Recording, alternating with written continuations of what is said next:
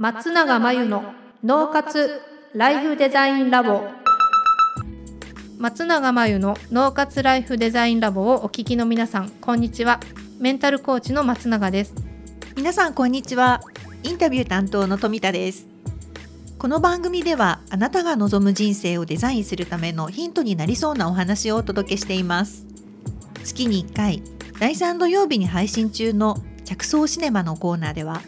セレクトした映画を題材にそこから着想してお話をしていきます。では今回の映画をご紹介します。タイトルはハッピー幸せを探すあなたへ。映画 .com のサイトによりますと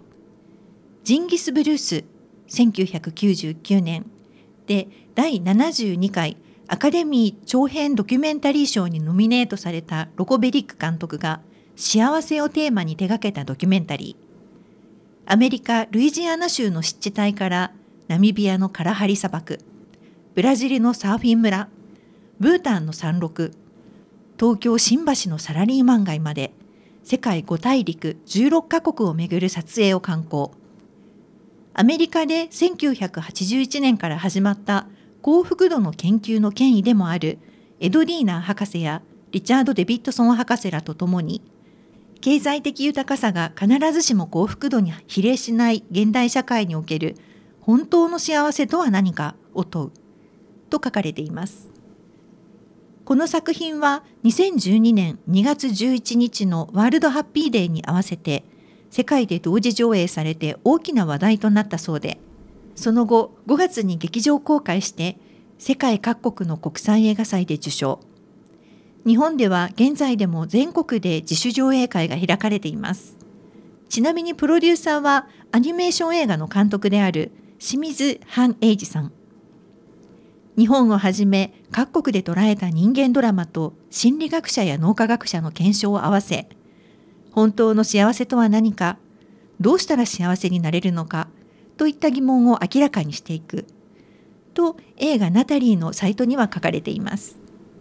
はい。ということで幸せをテーマに手がけたドキュメンタリーというふうに書いてあったんですけれども、はい、ドキュメンタリー映画なんですね。そうなんですよね。これは世界の5大陸16カ国を4年間に、うん、あの渡って巡ってロケをしたそうです。うん、4年間、もともとこの監督はコメディ映画の監督さんだったそうで、はい、大成功を収めて、はい、でもハリウッドでね誰もが羨むような暮らしをしているのに、うん、なんで自分はさほど幸せじゃないんだろうっていうふうに思って、はい、そっからこのアメリカって世界一位の経済大国なのに幸福度って23位なんだみたいなことに気づいて、でこのまあ、映画というかね、うんうん、あのドキュメンタリーを撮ろうと思ったそうですよ。へえこうお金持ちになったとしても、うん、ご本人自体はそんなに幸せじゃなかったっていうことですか、うん、大成功ですよね。だってハリウッドで。ね。うん、はい。そう。でも自分でもあれそんなに幸せじゃないって気づいたみたいな。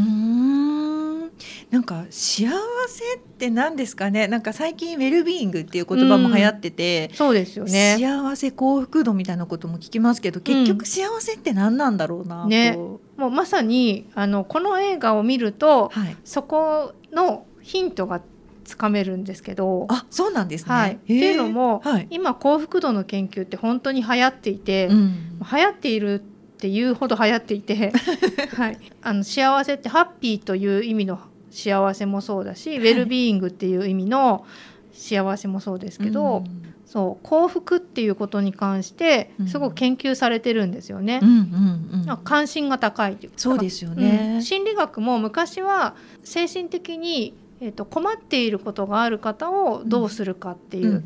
分野だったのが今はそうじゃなくて、まあ、言い方あれですけど普通の人がよりよく生きるための心理学っていうのがすごく浸透してるし、うん、まあ、もちろん私がやってる分野も、そういう分野のコーチングなので、はい、あの流行っているんですけど。なるほど。幸福幸せみたいなところの研究がとても進んでいるということですね。そうなんです。まあそれだけ幸せって何なんだろうねっていうことを考える機会も増えてるし、はい、皆さんの関心事だとは思うんですよね。そうですね。私もとってもあの幸せになりたいなって思ってます。そうそうあの映画の中でも、はい、あの夢を叶えて幸せになりたいっていう男性がねインタビューで出てくるんですけど、えー、これねあの幸せになりたいっていうことを言ってる男性、はい、別に幸せそうに見えるんですよ、うんうん、すごい辛そうに言ってないっていう、はい、インタビューで、はい、だから幸せそうに見えるけど、うん、幸せになりたいってことは今なってないのかなってちょっと疑問に思ったんですね。なるほど。上げ足を取るようだけど。そうでもそうですね。確かに。なんでよく幸せになるとか、うん、えー、言うけど、うん、なりたいだと、うん、そうじゃないっていう前提じゃないですか。そうですね。これ怖いなっていうのは、はい。えっと今ある幸せに気づくのが鈍感になりそうな。あ今とってもこう耳が痛いなと思いました。そうですか。なんかあのもっと幸せになると、はい、今幸せっていう前提で、はい、でもよりそれを増やしたいっていうイメージなんですけど、うんうん、えっと、幸せになりたいだと、うん、まるで今そうじゃないように聞こえるのでなんか自分が幸せになりたいって言ってるのか、うんうん、もっと幸せになりたいって言ってるのかによっても、うん、ニュアンスが違うんで確かに。富田さんはどっちですか？いや私多分今だと足りないの方になっちゃってるかもしれません。幸せになりたい。なりたいって思っちゃいますね。そう。だからよくね幸せですかっていう聞き方もあると思うんですけど、それってどう答えます？幸せってなんだろうって思っちゃいますね。幸せですかって聞かれた時に、はい、そもそも幸せってなんだろうと思いますよね。そうですね。そう。この映画は、はい、そういったことをいろんな角度から、うん、そのインタビューしたりあといろんな専門家が出てきます、うん、あの博士たちが出てくるので、もうあの有名な幸福度の研究をしているような関係のある研究をしてるあの博士とか出てくるので、えー教授とかが出てくるので、うん、いろんな観点から、幸せってなんだろうねっていうのを考えるきっかけになる映画なんですよ。うんうん、あなるほど。そう。いう考え方がいろいろ出てくるってことですか？そうそうそう、でじゃあ幸せって何かっていうと、うん、あのいろんな方がいろんな切り口でカテゴライズして、はい、もうあの有名な理論っていっぱいありますけど、ええ、まあ、日本でもあの海外でも。はい、で結局のところそれらをこうまとめて考えると、うん、皆さんこう行き着くのが、うん、幸せって人それぞれだよねっていうのは多分行き着くんじゃないかと思うんですけど、はい、確かに。どうですか、ね、そこ？いやそう思います。納得できます？はい。なんかこう、家族と一緒にいるのが幸せっていう人もいれば、うん、こう仕事で一生懸命その打ち込むものがあるのが幸せっていう人もいれば、やっぱりお金があるのが大事っていう人もいるし、うんうん。だそれぞれだなと思いますね。うん。なんか今お金とか家族とか仕事とか、はいうん、あの出てジャンルが出てきましたけど、はい、じゃあその人たちが、うん、その今のどれかのジャンルが1個あれば幸せかっていうと、うん、そうでもなくって、それはあっても、何か他のものが望むほどなかったりとか、えっと欠けていると感じすぎていたら、多分幸せの総量が減ると思うんですよ。確かにそうですね。そう。で思ったのが、まあ、はい、ジャンルまあ、ジャンルが大まかに人が求める幸せの要素のジャンルがあるとして、まあ、家族友人お金健康仕事とか、まあ、いろいろあるとするじゃないですか。はい、でそのバランスとか総量の問題かなって思ってて、ええ、だから人によってその重点が違う、うんうん、重点が違うので、はい、家族っていうジャンルが10必要な人もいれば、うん、6でまあまあ大丈夫の人もいたり、うんうんうん、そこは4くらいでも、うん、あのそこまで不幸じゃないよとか、うんうん、そういうバランスが違うだけで、はい、なのかなって思ってて、うんうん、じゃあどうその満足度も10ないと不満っていう人もいれば、うん、えっと、5を超えてればおおむね幸せに思うみたいな人もいるのかなって思ってて、はい、確かに。そそういうこと考えると、はい、えっと、ジャンルの偏りもバラバラだし、うん、えっと、満足するライン、うんうん、なんか痛みのラインって違うじゃないですか、はい、あの自分の痛みを感じるラインって人それぞれ違うと思うんですけど、ね、暑さとか、はい、そういうのと一緒かなと思って。ああそうか、うん、その感覚他の感覚と幸せを感じる感覚っていうのが人それぞれがそうそうそう。違うってことです。だから感覚今出てきたいう言葉で言うと感覚そのものなんじゃないかって思ってて、えー、感じ取る度合いが幸福度。だから。幸せっていうものが実体があるんじゃなくて、はい、幸せを感じる方向性とかジャンルとか要素っていうのが分野とかがあって、はい、それを感じ取る度合いの強さが人それぞれ違って、うん、こっからが幸せとかこっからが幸せじゃないみたいなくっきりしたものがあるっていうよりは、うん、その総量のバランスで、うん、今幸せですかって聞かれて、まあ幸せかなっていう人と、うん、どっちとも言えないっていう人と、あの幸せじゃないっていう人と、うんうん、すっごい幸せっていう人は分かれてくる。うん、なるほど。すごく今あの幸せを感じる感覚っていうふうに、あのお伺いしたんですけれどそれって例えば、うん、こう鍛えるとかできると思います。できると思いますというよりは、はい、えっと通常私がセッションでやるのも、ええ、そこの幸福度を、うん、えっと、まず幸福度が自分でどうなってるか見てもらう、うん、理解してもらう、うん、現状を把握してもらって、どうなると嬉しいかっていうのをまず次に知ってもらって、はい、でそこの感じ取る感度っていうのを上げていくためのことをいろいろします。あそうなんですね。もっと言うと、えっと、感じ取る前に、はい、えっと幸福でないって感じてる要素をどうにかした方が早いんですよ。うん、なるほど、はい、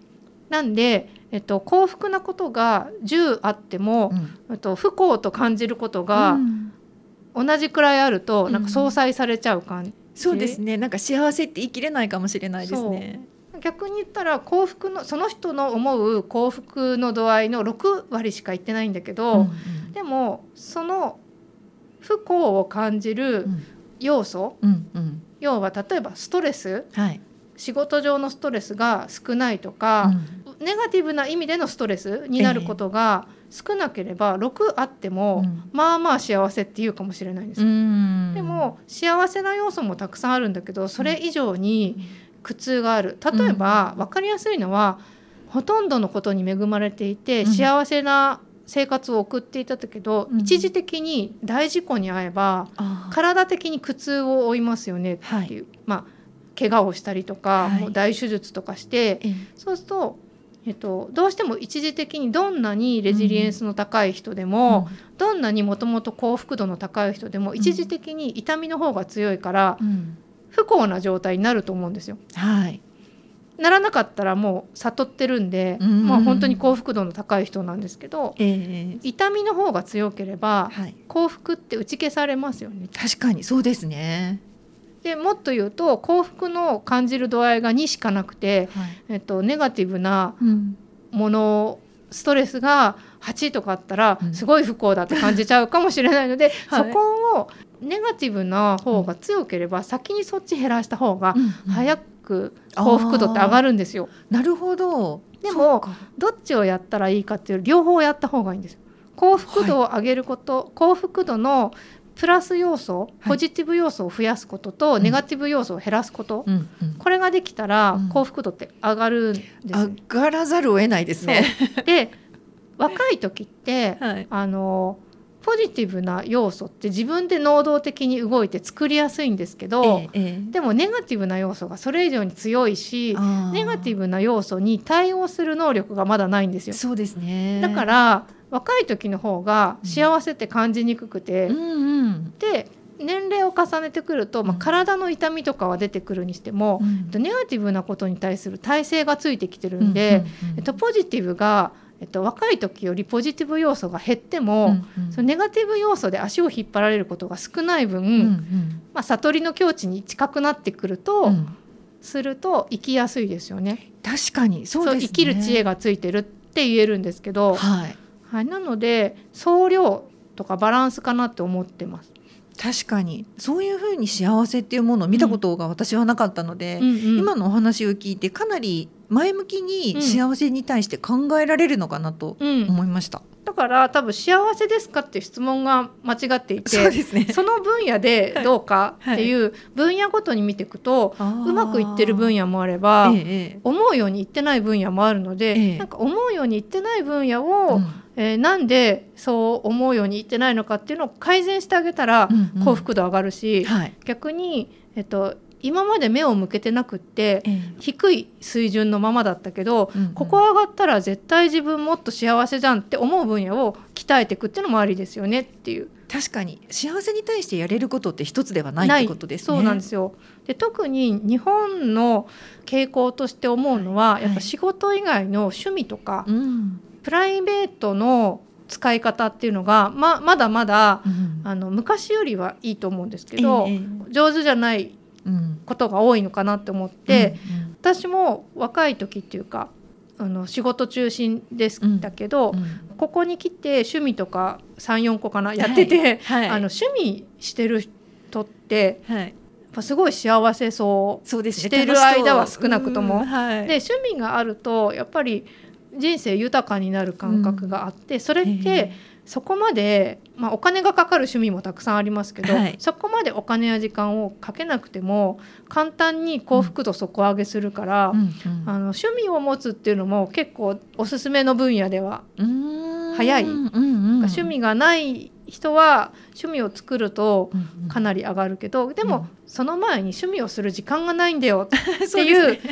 声が聞こえてくると思うんで、それは多分時間に対するネガティブ要素が強いのでそっちから改善しなきゃいけないですよねなるほどなるほど。そうか、前提がこういろいろあるわけですね。そうそう。だからその人それぞれの幸福の条件とか、はい、えっと、バランスとか総量あるんだけど、うん、その前に自分がどうなってるか、うんうん、ネガティブを減らした方がいいのか、うんうん、どっかノーマークだったところを、うん増やしていけばいいのか、うんうん、そもそもどうだったら自分がもっと幸せを楽に早く感じられるのかなっていうところを見つけていくといいかなって思うんですよね。うんうん、スキル、うん、幸福って感じるのはスキルってよく言われるんですけど、はい、もし幸福度じゃ高めたいってなった時に、どうすればいいのかって言ったら、うんうん、あのぱり新しい経験をするっていうことなんですね。うん、新しい経験、うん。はい、自分がいつもルーティンでやってること以外の新しい体験をしていくと必ず刺激が出てくるし、え。ー、あと成長するっていうこう意欲も出てくるし。はい、っていうのは本当におすすめだし、うんうん、あとは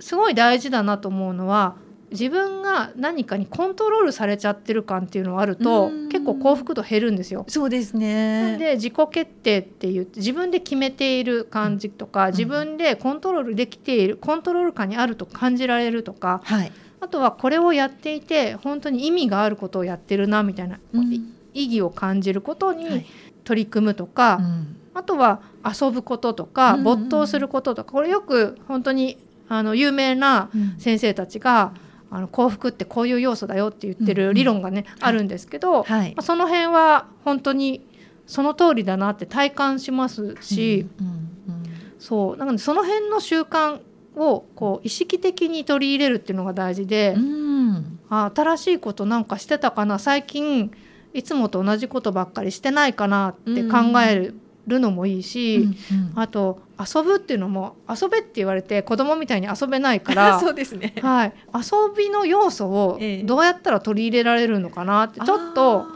ゲーム感覚で何かを行うっていうのもいいんですよ。なるほど。苦手な例えば大掃除苦手っていう人は、大掃除をゲームだと思って、1か月間大掃除プロジェクトっていう感じで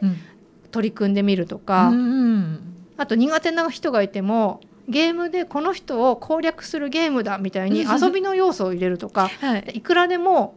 できるわけなんですよね。ちょっと今のお話聞くだけでもワクワクしますね。そうそうそう、はい、あのもう昔バイトの時にそういうなんか怖いバイト先の人とかいても 必ずゲームだと思ってやってます。あそうするとなんか楽しいんですよ。そうですね、うん、今こんなんだけどそのうち仲良くなれるって分かってやるっていうね。あそれは一ついいアイデアかもしれませんね。うん、あとはあこの映画の中ですごい印象的なのは、トラックに引かれても顔がね、頭が潰れちゃって60回くらい手術した女性が、はい、変な話かもしれないけど今の方が幸せとか言ってるんですけど、えー、この本当にこの人のインタビューだけでも興味深い。そうですね。で、まあ、こういうインタビューがたくさん出てくるんですけどあそうなん、ね、この映画、うん、その女性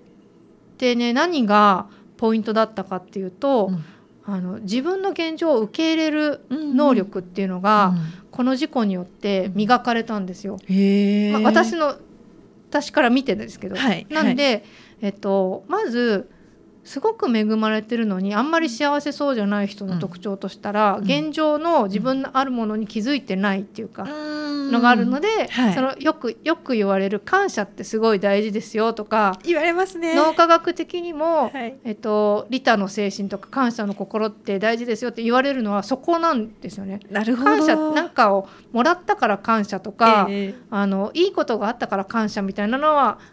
なんか代替すると思うんですけど、はいはい、そうじゃなくて今あるものに現状を受け入れてなんか感謝の念が湧いてくるくらいの状態になると、うんうん、もう最強なんですよね。確かに。確かに。もうすでにあるものに感謝ってなかなか普段意識が向かないですね。そう。だからこれできるかできないかっていうことよりも、はい、そういうものなんだって知ってると、えー、あまあそういえばこんなにねパスモでピッてやって、うんうん、160円で電車でこうやって移動して6分くらいで移動してきたけど、はい、これ歩いたら1時間半かかるぜとか思うと なんか冷静に考えるとすごい感謝すべきことっていっぱいあるんですよね。いやそうですよね。日本だからそれできてますけれど、他の諸外国に行った時にできるかと言われるとそうではない時もありますよね。海外旅行行くと日本のシャワーとかに感謝しません？わ、うん、かります。水圧が。そうとかあのこれやっぱりいると、多分日本人って幸福度を、はい、幸福を感じるスキルがあまり得意じゃないかもしれないんですけど、それってある意味幸せだからだと思うんですよ。なるほど。今ベースが幸せだから。幸せな状態にある、うん、幸せな状態にあるから、スキルを磨かないでこれたのかなみたいな。そうですね。ただあのどんな状態でもスキルだから幸福を感じる、うん感度って高めていけるし、はい、結局でもそれって五感からなんで、うんうんうん、見てるもの聞いてるもの自分の感覚、うんうん、自分の中の内側の感覚とアクセスする力が必要だから、うんうんうん、そこが麻痺しちゃうと、うんうん、あのストレスも感じなくできる防御できるけど、はい、でも幸せも感じなくなっちゃうから確かに。自分が今何を感じていて、えー、どう感じていて、はい、っていうこの世界を新鮮な目で見れると、うん、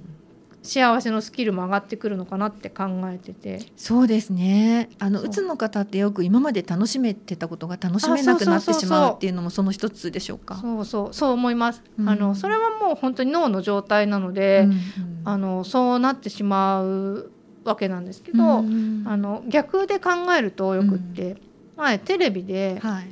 海外の子供だったと思うんですけど、えー、色毛の子供に親がその眼鏡、色を見えるようにする眼鏡をプレゼントしたっていう、え。ー、まあ、映像がちょっとした映像が流れてて、えー、眼鏡をかけるんですよねその子供、はい、おお母さんかなんかにプレゼントされて、うん、でなんだか分からずかけるんですよ。うん、そしたらすごい感激して「これが赤なのね」とか。うんうんうん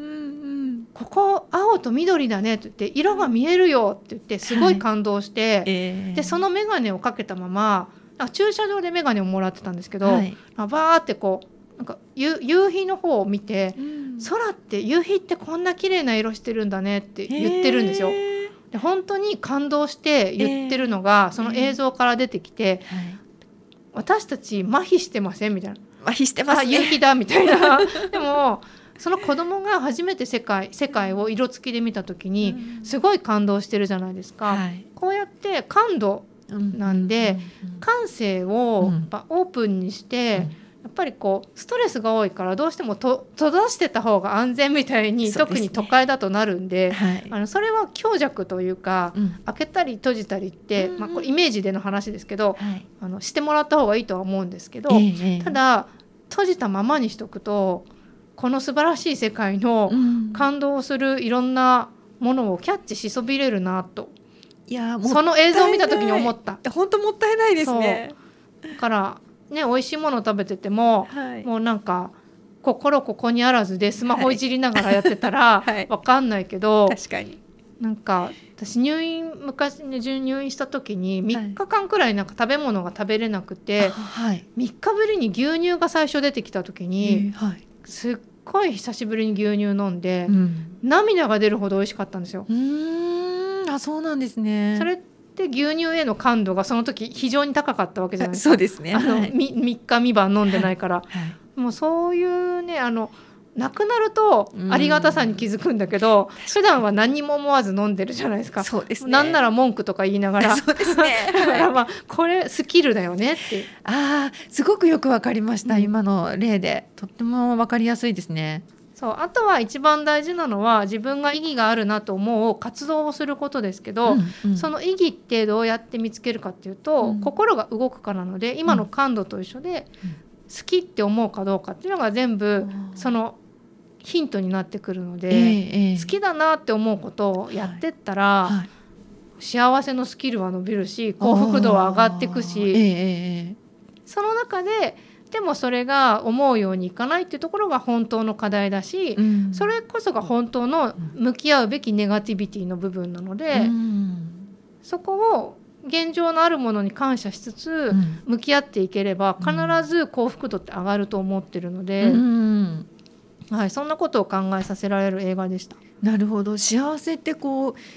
与えられるもんだというふうに思ってるのはもったいないですね。うん、もったいないですよね。うんうん、なんか本当あの眼鏡をかけた時の子供の反応を見ると気づかされます。そうですね、うん、私もちょっとこの映画を見てもう一度幸せについて考えてみたいと思います。はい。じゃあまた幸せですかって聞いてみるようにします。わかりました。ありがとうございます。ということで今回はハッピー幸せを探すあなたへをご紹介しました。以上脳と心の着想シネマのコーナーでした。脳活ライフデザインラボあっという間にエンディングのお時間です最後に松永さんの活動について教えてください最高の働き方が見つかる脳と心の使い方というテーマの対談動画を無料で公開しています。仕事のモヤモヤを解消し生き方と働き方に一貫性を持たせるためのヒントがきっとつかめるはずです。概要欄に URL を載せていますのでぜひ登録してみてください。ということで今日で着想シネマのコーナーと脳活ライフデザインラボは最終回となります。アーカイブは同じ場所にありますので他の回もぜひ聞いてみてください。それではまたお会いしましょう。